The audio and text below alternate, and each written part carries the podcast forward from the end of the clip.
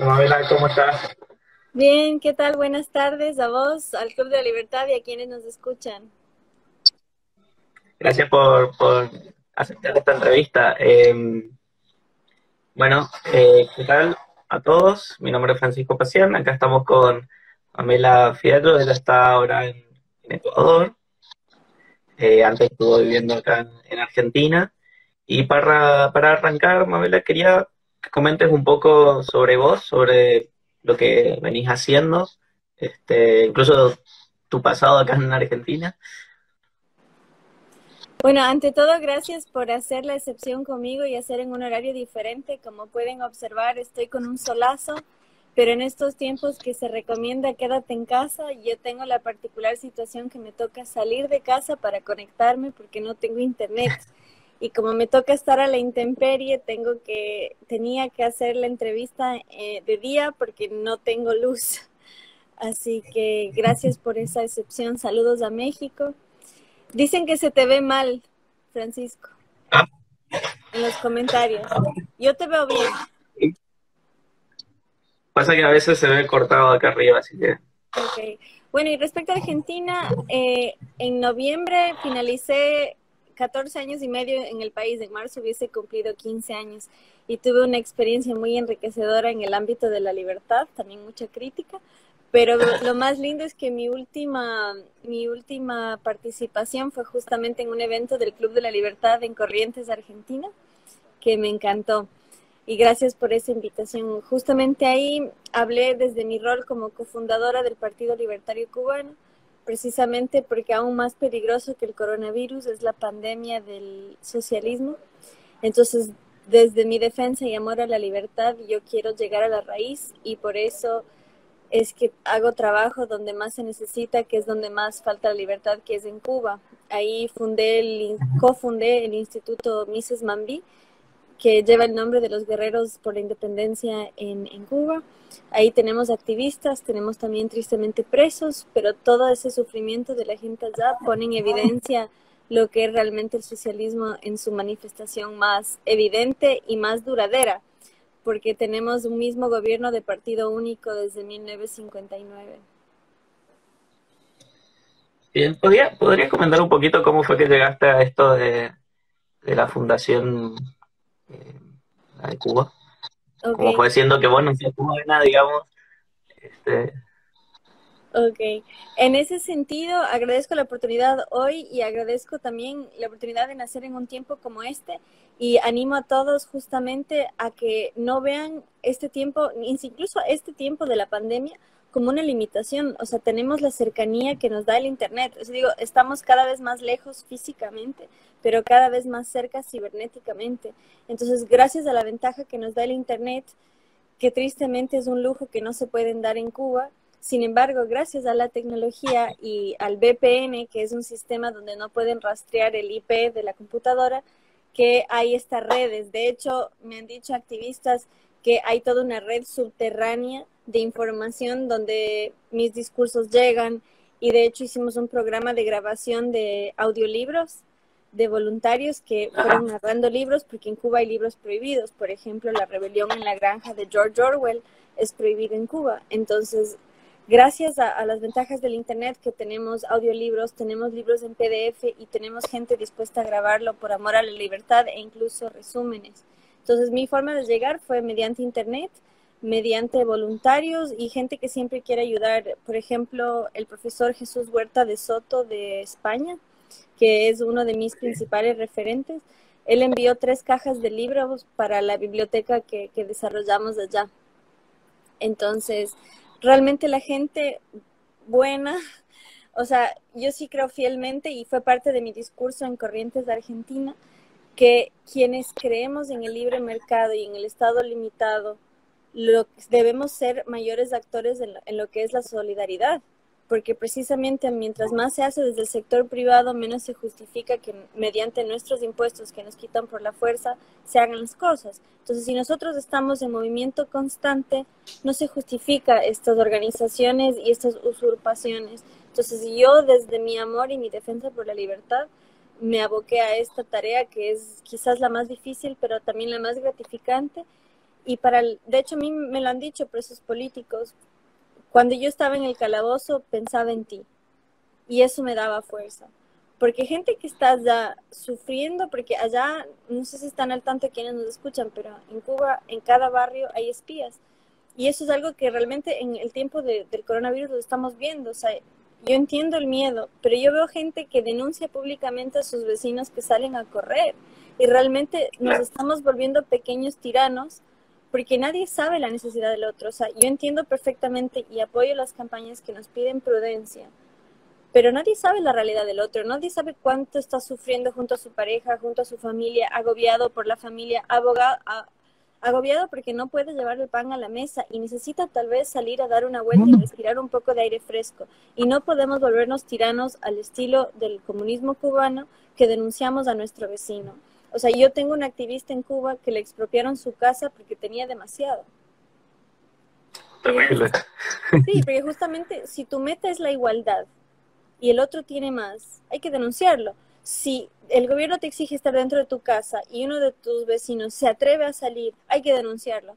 Entonces realmente debemos tener cuidado de que este tiempo nos ayude a valorar la libertad más que a ser cómplices del totalitarismo. Ahora bien, si uno defiende vida, propiedad y libertad en ese orden, vida está primero. Y en ese sentido se entiende plenamente que si no estamos vivos no podemos ser libres. Entonces hay una jerarquía. Y se entiende en ese sentido que haya ciertas precauciones, que haya cierta prudencia que tomar y que el Estado puede tener un rol. Para mí ese rol debe limitarse a lo que es seguridad, quizás fronteras, no tanto así a la economía, por ejemplo porque hay una falsa dicotomía, que, una falsa disyuntiva que la vida por encima de la economía. Si no hay economía, no hay, no hay subsistencia. Entonces hay que tener mucho cuidado en este tiempo de, promover la libertad, la, libertad económica, sin perder la sensibilidad, pero tampoco la sensatez. O sea, no sé si, supongo habrás visto, mucha gente que está aquí vio ayer en Buenos Aires un hombre gritando, déjame trabajar porque necesito alimentar a mi familia.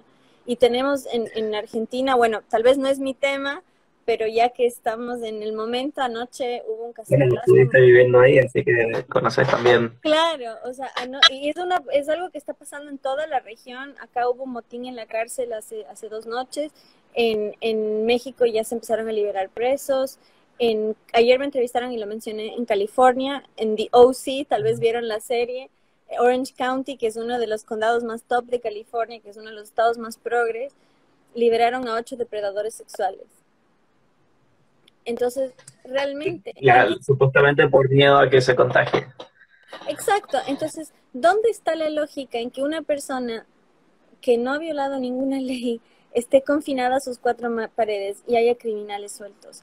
Entonces, realmente, en ese sentido, tenemos la ventaja de que la gente al estar en sus casas o al estar más en contacto con Internet tenemos más espacios de difusión y pedir que por favor reine la lógica, porque no puede ser que estemos a merced de gobiernos que nos sometan a estas falsedades y a estas contradicciones. quisiera ver un poco tu visión de allá más a escala global sobre esto, porque vos tenés países que son más liberales que realmente tomaron medidas que fueron muy buenas dentro de todo, eh, tuvieron resultados, no tuvieron tantos contagios, ya el sistema de salud era bastante bueno, entonces no tuvieron tantos muertos, pero a lo, que quiero ir es si realmente los países que ya eran más libres siguen el camino este de seguir siendo libres a pesar de estar en una pandemia y los que eran menos libres van más hacia el centralismo, el totalitarismo. Gracias.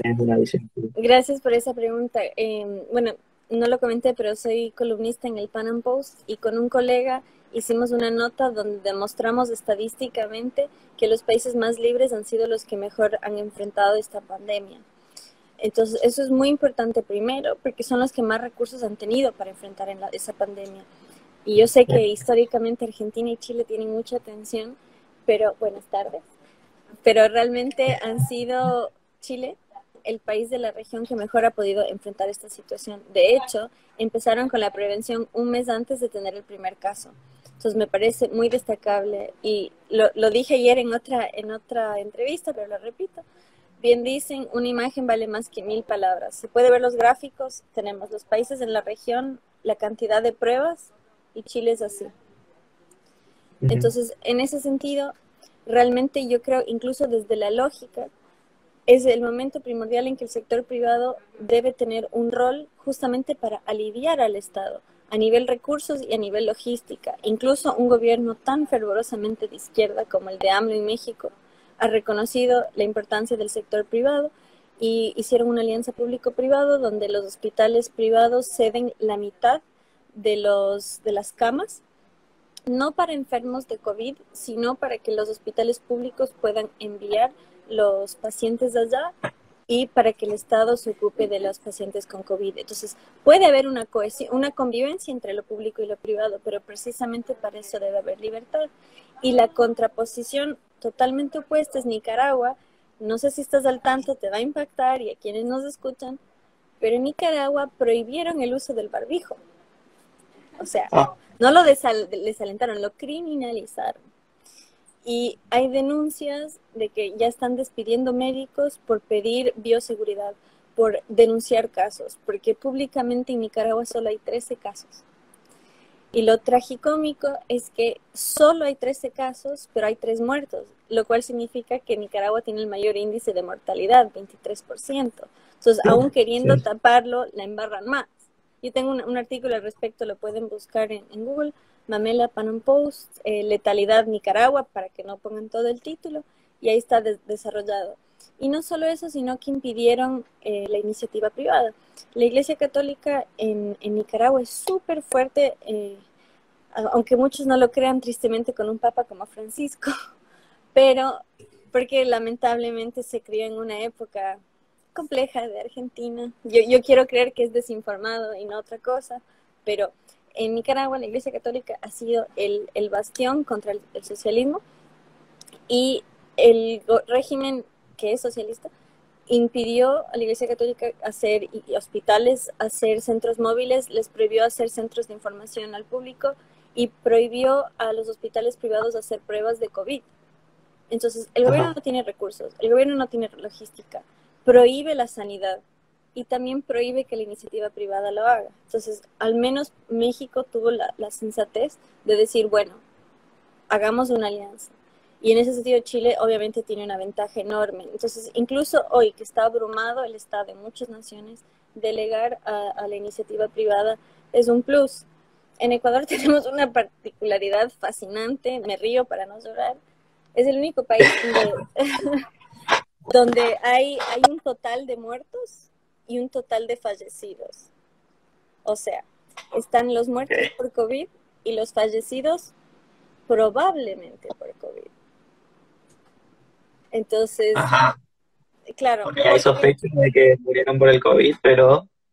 Porque no hay suficientes, porque no hay suficientes pruebas. Tristemente, nosotros sí tuvimos el mismo término, la década ganada del socialismo con Correa, donde se gastó el fondo de emergencia y lo llamó el fondito, como si fuese algo desechable. Y ante esta emergencia no tuvimos fondos para enfrentar esta crisis, no hay pruebas, por eso hay muertos y fallecidos porque no hay cómo hacer los diagnósticos reales. Entonces, en, en un país libre, no es solo la economía, es también la transparencia, es poder acceder a las estadísticas, es decir, bueno, el Estado no tiene, pero la iniciativa privada está, es poder tener la libertad de decir, esto está pasando, es tener la libertad de decir, esta es la cantidad de muertos y eso es tristemente acorde, menos libertad hay, menos se puede. Y eso es súper importante al momento de ver cifras, por ejemplo, en Estados Unidos es escandaloso. Sí, eso te estaba por preguntar. Gracias. Si quieres, elabora la pregunta y te, te respondo. está bien. Ya, está bien. Que continuamos. Eh. Ok. De los 3,3 millones de contagiados por COVID en el mundo, un millón son de Estados Unidos. Un escándalo. Pero claro, de 320 millones de habitantes, es menos del 0,3% de la población total. Obviamente es un montón de gente, pero em, digamos a escala no es tanto. Otra cosa, es un indicador de mayor transparencia y también significa que hay más pruebas realizadas, cosa que es lo opuesto a lo que pasa en Nicaragua y por supuesto lo opuesto a lo que pasa en China. No sé si estás al tanto, pero todo el mes de marzo eh, mediante el departamento de propaganda, hay esa oficina en China, el departamento de propaganda, em, publicaron un libro diciendo que China, que le ganó la guerra popular al virus, se tradujo a seis idiomas y durante el mes de marzo no hubo más casos, no hubo más muertos y de repente el viernes 17 de abril hubo 50% más de muertes. Entonces, ¿qué? bueno, bueno, a ver, vamos por parte. Este, por un lado, es cierto, eh, China, sabemos, ya de a poquito se empezó a ver la verdad de que todo arrancó más o menos en noviembre en China. Y es curioso que incluso siendo un lugar donde hay mucha gente y también ellos tuvieron una cuarentena muy estricta en un periodo de tiempo, creo que fue en, febrero, una cosa así, me parece, no sé si fue antes fue muy estricta, se puede entender que haya disminuido los contagios, pero en un comienzo cuando ocultaban todo es, la verdad, me cuesta creer los números que ellos ponen. Este, después existió todo este desastre que se empezó a armar y también los ataques y las críticas que habían hacia Estados Unidos por querer dejar que la gente circule libremente Después se le empezaron a contagiar un montón de personas. Tienen el problema este en Nueva York, que incluso es entendible porque es una de las ciudades más eh, habitadas que tiene Estados Unidos. Em, entonces, a lo que quería ir es, está bien, hubo un ocultamiento, es muy probable que haya un, ocultamiento desde China. También, ¿qué fue el, ¿cuál fue el rol de la OMS en este caso? Porque se supone que ellos son los que advierten todas estas cosas eh, había noticias que Taiwán incluso estuvo advirtiendo esto y Taiwán, desde el punto de vista político, tienen problemas con China. La OMS nunca los quiso aceptar. O sea, ¿nos podrías contar un poco más de este contexto? Capaz yo lo estoy mezclando un poco, pero... Muchas gracias por, por, por tu pregunta, tus preguntas. Bueno, el caso de Nueva York, ojo con este tema eh, es muy peligroso hablar de que una mayor cantidad de población es mayor riesgo. En cuanto a, cifras, tota-, cifras totales, posiblemente, pero en probabilidades no. Por ejemplo, en Taiwán hay 23 millones de habitantes y ni siquiera hay 10 muertos. En Ecuador hay menos de 17 millones de habitantes y tenemos 900 confirmados y casi 1.500 posibles. O sea, en total, y y pueden ser muchos más. Entonces, hay, hay, mucho, hay mucha falsa narrativa de que la sobrepoblación es un problema real. Bueno, no me quiero expandir, pero es uno de los tantos mitos que hay que combatir en este problema, pero aprovecho para decirlo. Otro dato muy interesante que yo lo publiqué también en una nota, que en Nueva York se está agrupando los muertos, y esto también está pasando en México, que se descarta que la gente murió por coronavirus. Y muchos médicos están diciendo que por favor hagamos la diferencia entre morir por coronavirus y morir de coronavirus. Porque una cosa es tener un diagnóstico previo y simplemente fue un agravante y otra cosa que haya sido eso lo que te mató. Hasta el momento el 80% de los muertos con coronavirus, no por coronavirus, tenían un cuadro previo sea de diabetes, hipertensión, em, cáncer. Y un dato muy interesante que no lo preguntaste, pero aprovecho para mencionarlo, ya que jocosamente me, me apodaron la custodia del patriarcado. Siete de cada diez muertos por coronavirus son varones. Y eso es un dato escandaloso. A nivel mundial no rige, pero sí en los focos infecciosos. En Guayaquil, Ecuador, en Nueva York y en Wuhan. Eh, se cree, pero esto va y viene, viste que en la ciencia hay, hay tendencias. Primero se decía que fumar complica, luego que fumar hasta hace bien, decían en Francia. Em, y en ese tema, hago este pequeño paréntesis, se empezó a hablar muy, muy poco y realmente tiene muy poca repercusión, lo cual afirma la hipótesis que existe una brecha de empatía. Cuando hay un problema que aqueja mayormente al varón, no hay la misma repercusión si siete de cada diez muertos por coronavirus fuese mujer, habría un esfuerzo multitudinario para resolverlo cuanto antes. Pero dentro de los tantos mitos de la igualdad, la ONU tiene la oficina de ONU Mujeres, pero no tiene la oficina de ONU Varones. Entonces, ¿Quién va a abordar ese problema? Y esto va vinculado a tu pregunta en cuanto al rol de la OMS, porque para ser miembro de la OMS debe ser miembro de la ONU. Y Taiwán no es miembro de la ONU porque China es una de las cinco naciones con poder de veto. Y China no reconoce a Taiwán como nación autónoma, sino como provincia rebelde. Taiwán es uno de los países con economía más libres en el mundo y por tanto uno de los por tanto uno de los países que mejor ha afrontado esta crisis. Y eh, no solo que no han sido tomados en cuenta, sino que han sido sistemáticamente borrados sus, sus estadísticas y sus éxitos. De hecho, lo, lo, tengo en una de, bueno, en varias de mis notas. Incluyo un video donde entrevistan a uno de OMS y le entrevista a la radio y televisión de Hong Kong, que por cierto, Hong Kong, que también es una de las economías más libres del mundo, pero yo me veo con... Eh, se congeló un poco, pero se escucha bien.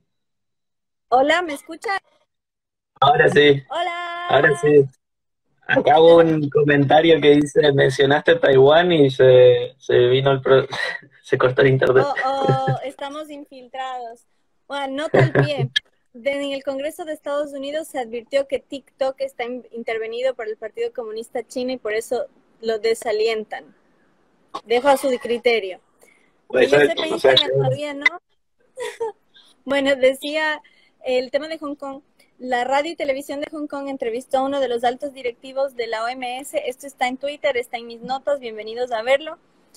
Eh, le preguntan por Taiwán y dice, no te escucho, por favor pasemos otra pregunta. Y le dice, es que quiero saber sobre Taiwán. Y tac, cierra la laptop. Le vuelven a llamar y dice, por favor, hablemos sobre Taiwán. Y le dice, ya hablamos sobre China. Sí. O sea. Es impactante ese video. Sí, para la OMS Taiwán no existe. Sí. Aparte hay otro video de, la misma persona eh, diciendo que él si, si, tuviese alguna enfermedad o si se enfermara, se, enfermara de coronavirus, quisiera ser atendido en China. Wow, esa no la vi. Así que... Este, Acaba de... ¿Cómo? Sí. Acaba de publicar la Embajada de, de China un video ridiculizando a Estados Unidos fascinante aprovecho para decir lo siguiente y que desde lo humano me parece fundamental decirlo y, es un mensaje que yo quiero transmitir con todo el amor del mundo. Tengo una nota al respecto, bienvenidas a verla. Eh, en defensa de la libertad de expresión, hay que tener la libertad de llamarle coronavirus del virus chino. Porque históricamente todo virus ha tenido el nombre de su lugar de origen. En este caso puede ser el virus de Wuhan para ser más específicos. Ahora bien, al demonizar a la nacionalidad china, agrupamos a tanta gente que no solo nada tiene que ver, sino que son las primeras víctimas. Entonces, en ese sentido, muchos opositores nos invitan a llamarlos el virus PSC, el virus de el virus comunista chino. Y, de paso, a quienes de libertad nos da la oportunidad realmente de exponer al comunismo como el mal que es. Y aprovecho para, para quebrar una, una, noción que se confunde con mucha frecuencia que China es capitalista. es muy importante decirlo. Y hay que hacer entender. Puede haber capitalismo dentro del socialismo, como puede haber socialismo dentro del capitalismo. Por ejemplo, vos y tus amigos hippies se dejan las barbas y se van a vivir en una comuna. Bromeo, yo también tengo el pelo medio loco. y pueden vivir y pueden vivir en su comuna paz y amor y socializar sus bienes. Dentro de una economía libre, ustedes tienen la libertad de vivir de esa manera. Del mismo modo, desde 1979 se liberó la economía hasta, obviamente hasta cierto punto y dentro de las posibilidades de un régimen comunista como el chino, y sacó de la pobreza a 800 millones de personas. Mientras que las reformas comunistas Implas de 1949 mataron a 45 millones de personas, 8 millones solo de hambre. Entonces es muy importante cuando se mucha gente como que quiere pintar a China como que es wow, que es capitalista y en realidad no. Gracias a la libertad de mercado salió mucha gente de la pobreza, sí, pero no deja de ser un régimen totalitario. Están preguntando si el socialismo es ético. Siempre y cuando como dije, siempre y cuando quieran ir en una comuna hippie y vivir así, es ético porque todos los que están ahí dentro comparten y están de acuerdo y es lo que quieren, sí. Pero si eso me lo quieres imponer a mí, no, porque por ahí a mí me gusta X jugo, me gusta el chocolate, me gusta lo que fuere, me gusta ser libre de elegir, así sea ayunar. Pero no es lo que todo Ahí, ¿me estás viendo? Me dice que hubo un problema de conexión. Sí, sí, ahora está, perfecto, volvió. Oh. Volvió a la normalidad.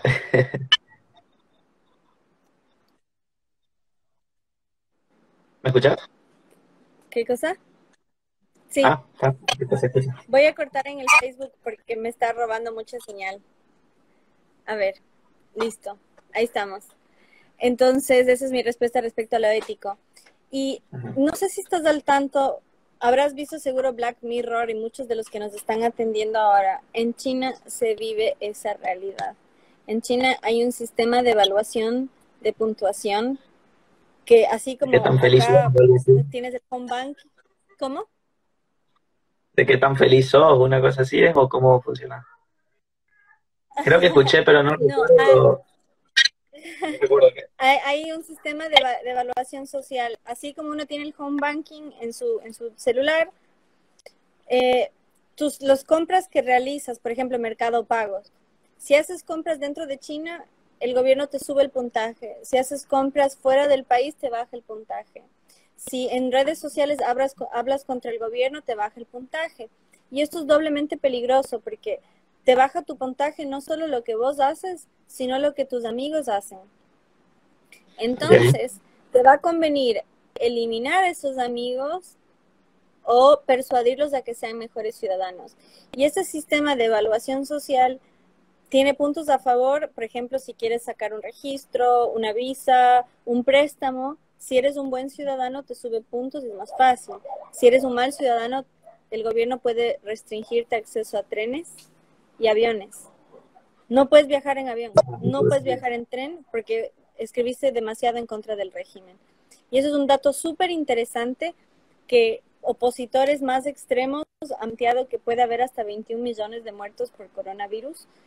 Yo creo que es un poquito, un poquito escandalosa la cifra, pero sí lo planteo como posibilidad de que algo está pasando. 21 millones de teléfonos fueron dados de baja en los últimos tres meses en China y creo que es algo que hay que, hay que realmente poner atención. Yo lo escribí en una nota desde tres hipótesis. Uno, la más es que esas personas no están mal, sobre todo porque China tiene un sistema de semáforos. Si no tienes coronavirus, tienes verde, si estás eh, en riesgo, tienes amarillo y si estás en rojo, estás contagiado.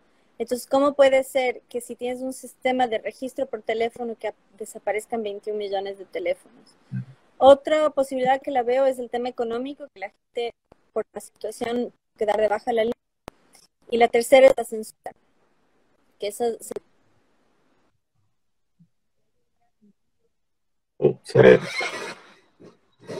problemas de conexión. ¿Me ves? ¿Puedes repetir eso último? Sí, ahora sí. ¿Puedes repetir eso último? Sí, que yo creo que la desaparición de 21 millones de teléfonos puede ser uno, que yo no creo realmente, o quiero no creer, que es que están muertos. Esto lo plantea Epoch Times, que es un diario financiado por gente que escapó del comunismo chino. Eh, la segunda hipótesis, que es la que yo planteé, es la económica, que simplemente no lo pueden solventar. Y la tercera es la censura. Puede ser un poco de las tres también.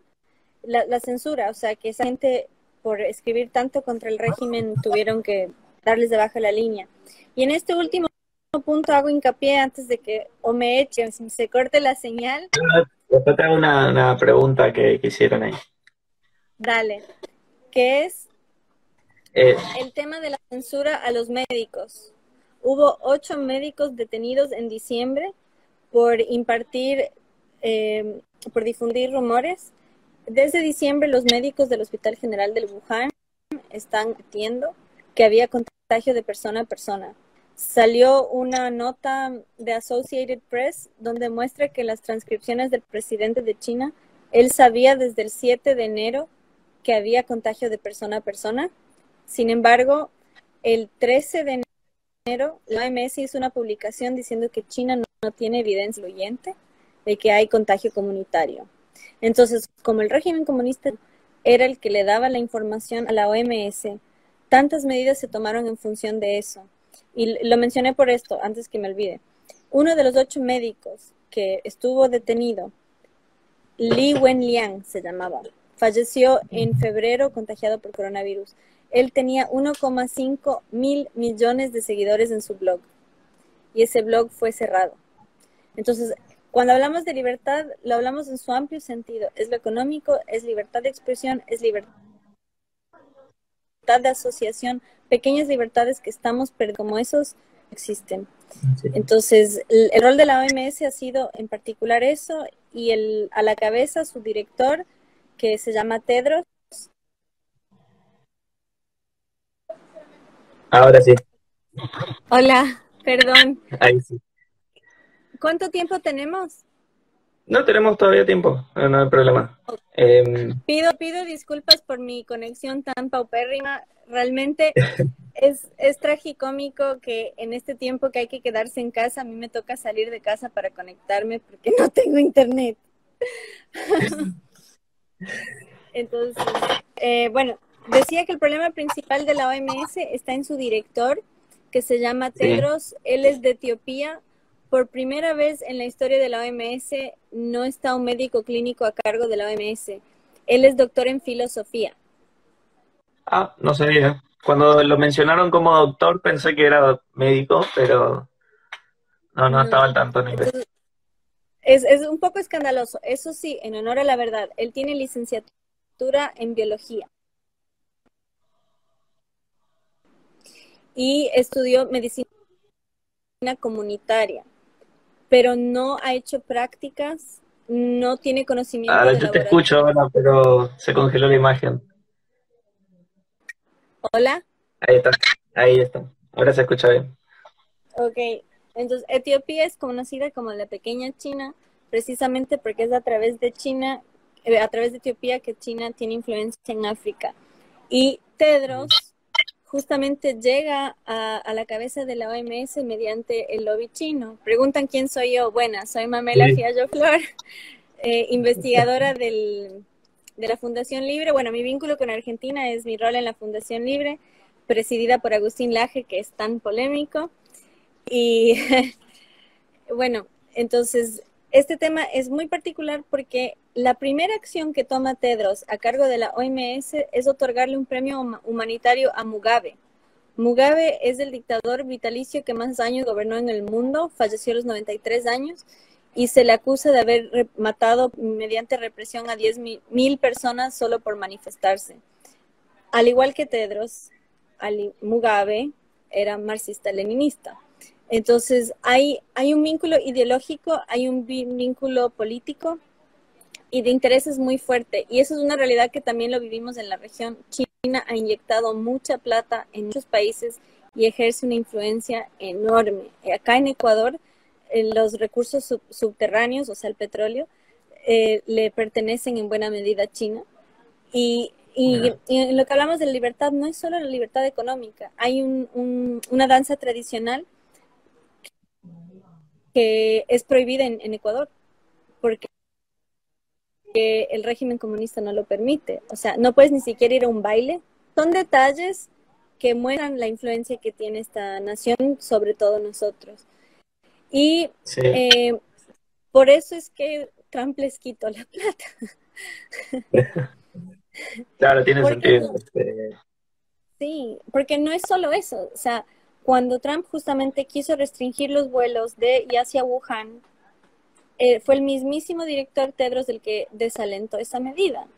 Y tanto es así que en Italia el Véneto, y eso les va a encantar a nuestros amigos de Corrientes y los, los defensores del federalismo, son justamente las regiones autónomas de Italia las que han resistido bajo un principio clave.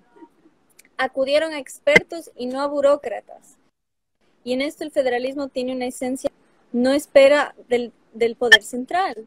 Dice, no, papá, lo que vos estás haciendo está mal. Y la OMS está siendo guiada por burócratas no por expertos, no por científicos, comenzando por el director. Entonces, la región del Véneto, donde está Venecia, en Italia, tiene 80% menos de contagios, tiene 90% menos de muertes, porque consultaron con expertos. Y el experto, me parece que el apellido es Romagnani, es Sergio el nombre, inmunólogo. Él dijo, el Véneto salió adelante por ignorar a la OMS. ¿Por qué? La OMS desalentó el uso de mascarillas y el uso de mascarillas en, en Taiwán y en Hong Kong fue totalmente beneficiosa, sobre todo en la gente que está expuesta y la que expone, porque en eso tenemos una responsabilidad enorme los jóvenes. Los ancianos son el 95% de los muertos en Europa. Nosotros somos transmisores y en Italia descubrieron que el 80% de los infectados son asintomáticos. Entonces por ahí nosotros tenemos y ni sabemos y estamos matando a nuestros abuelos, que en Argentina ya pasó. Y de hecho hay un, hay, un, chico acusado de, homicidio por haber matado a su abuelo, justamente por no guardar cuarentena. Entonces, ah, realmente, sí, sí. Entonces, realmente en ese sentido yo creo que hay que ser sensatos en nuestra defensa de la libertad, siempre y cuando no dañe a otros. Preguntaron hace un rato que si hay daños morales en ese sentido. Sí, eso te quería preguntar. Eh, Santiago preguntaba si crees que existen daños, daños a la moral pública algo que no dañe físicamente a otro sea punible. Algo que aunque no dañe físicamente. Yo, yo creo, eh, de acuerdo al de no agresión, que es el, principio libertario que guía mi ethos, que no, que no hay crimen sin víctima. Entonces, en ese sentido, no. Sin embargo, en ese sentido, por ejemplo, si yo soy portador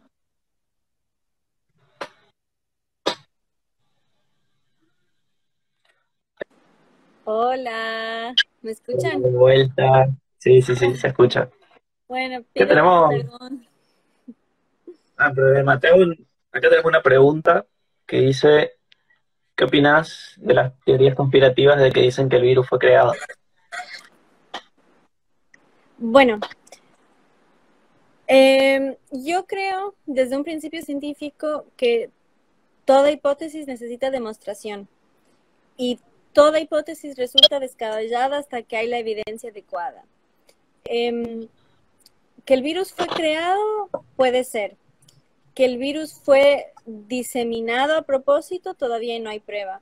Yo tengo una nota eh, en el Panam Post donde justamente plantea que eh, la Embajada de Estados Unidos en Pekín envió un comunicado en el 2018 alertando que China estaba experimentando en Wuhan con los, la misma cepa de murciélagos que propagó el coronavirus en el 2003. Nosotros estamos en la segunda pandemia de coronavirus. Hubo uno ya en el SARS en 2003, ahora estamos con SARS-2.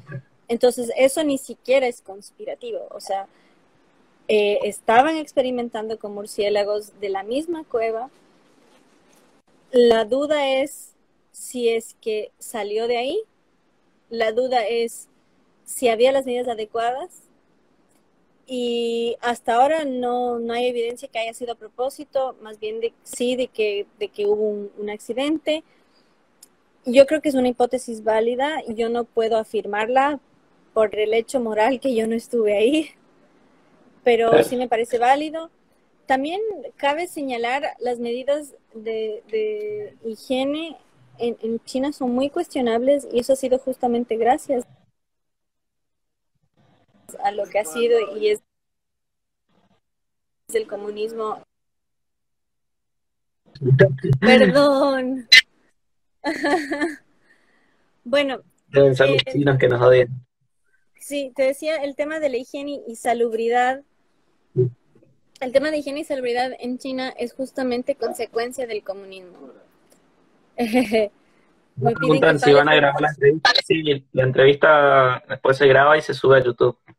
Genial. Me piden que fale portugués, pero el resto no va a entender.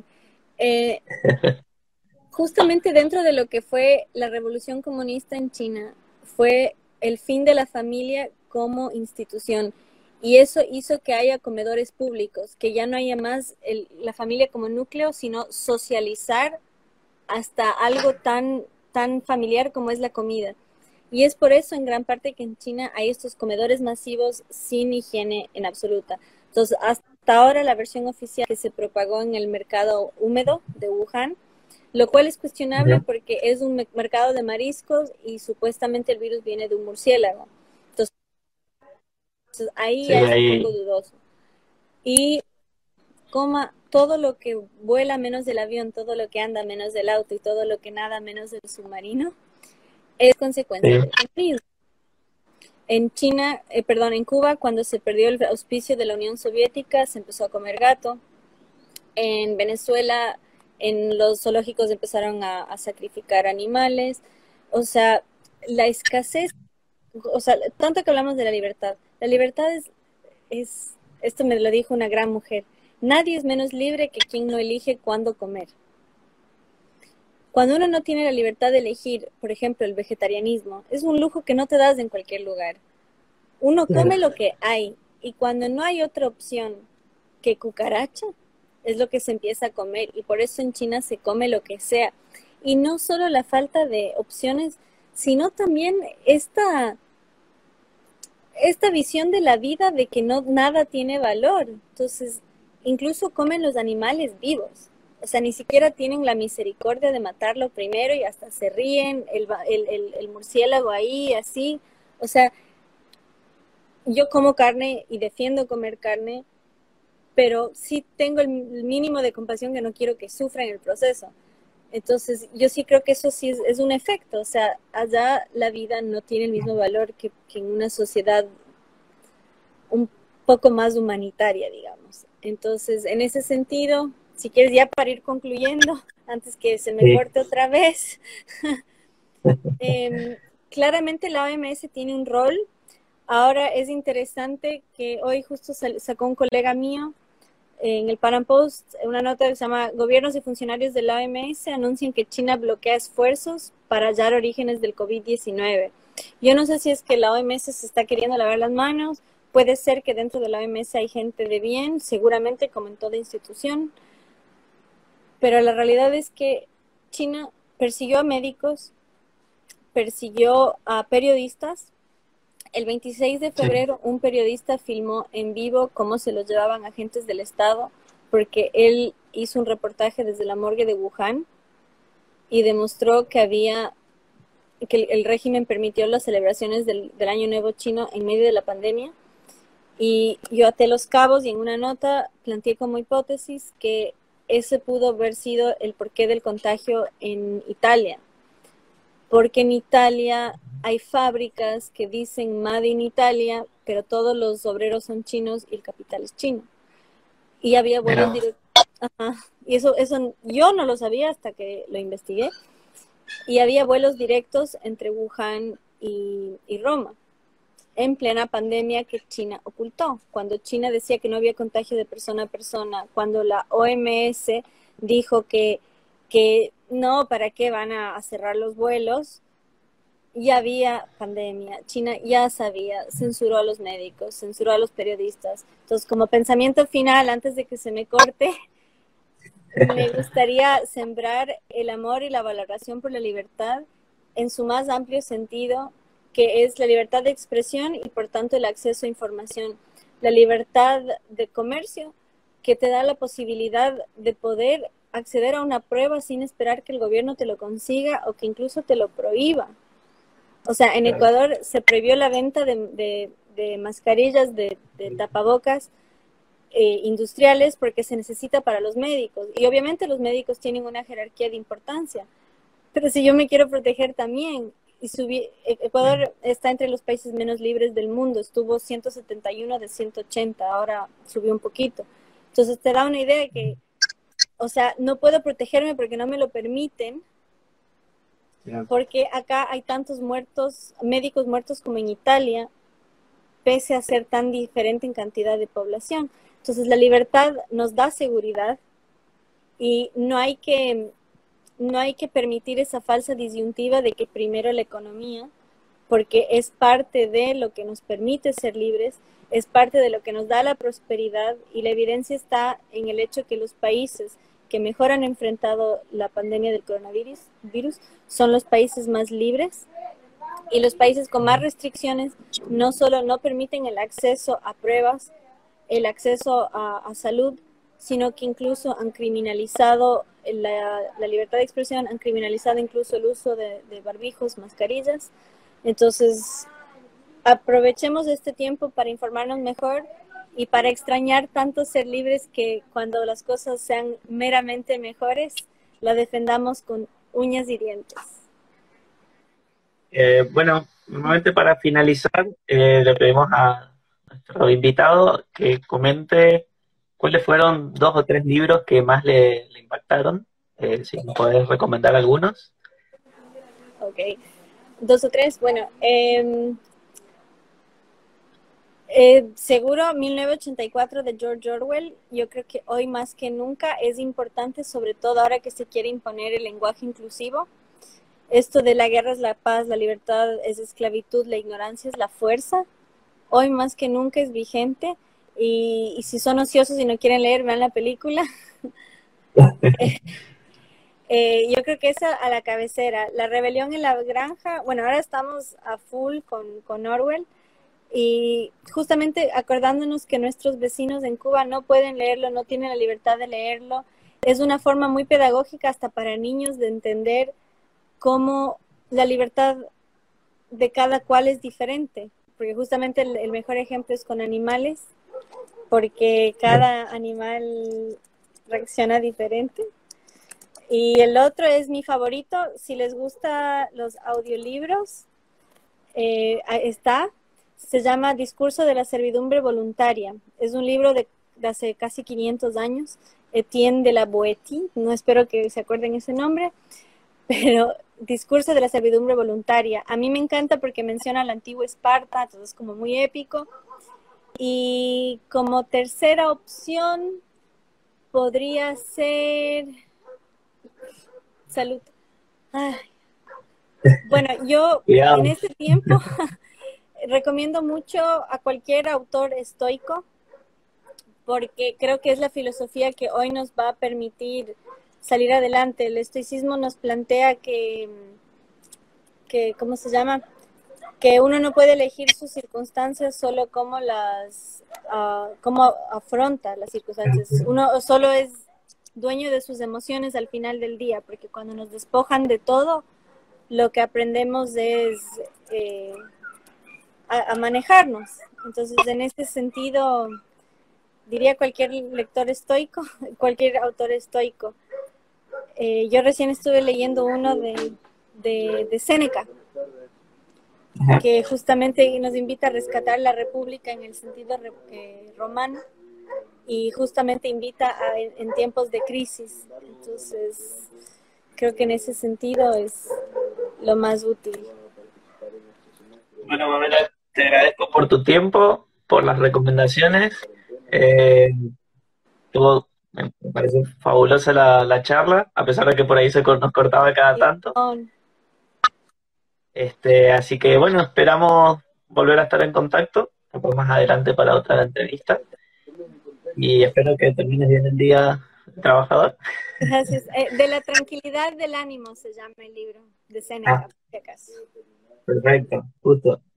Bueno, eh, estamos en contacto, te aviso cuando, cuando esté disponible el video en YouTube, así lo compartís con, con el resto de la gente. Gracias por el espacio y gracias por la paciencia de quienes se aguantaron a que se me corte tanto la conexión.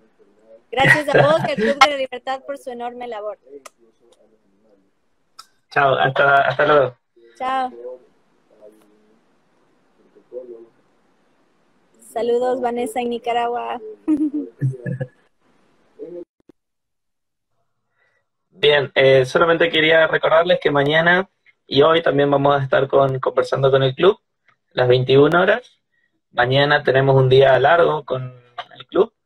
Eh, tenemos, hay un taller de redacción a las 10 de la mañana, pueden buscar en las redes eh, para inscribirse. Eh, también estamos aceptando voluntarios, así que también pueden entrar al Instagram y buscar el flyer y ahí pueden entrar al Eventbrite para inscribirse si están interesados en ayudarnos. también tenemos un, un homenaje a la Constitución Nacional, dado que hoy es el, aniversario de la Constitución Nacional. Eh, mañana a las 18 horas y a las 21 horas estaremos conversando con el club con José Patiño y a las 23 horas de Perspectiva Joven con Cristian Bregain. Así que les agradezco por el tiempo, disculpen eh, las interrupciones que tuvimos y bueno, que terminen bien el día, tengan un buen fin de semana.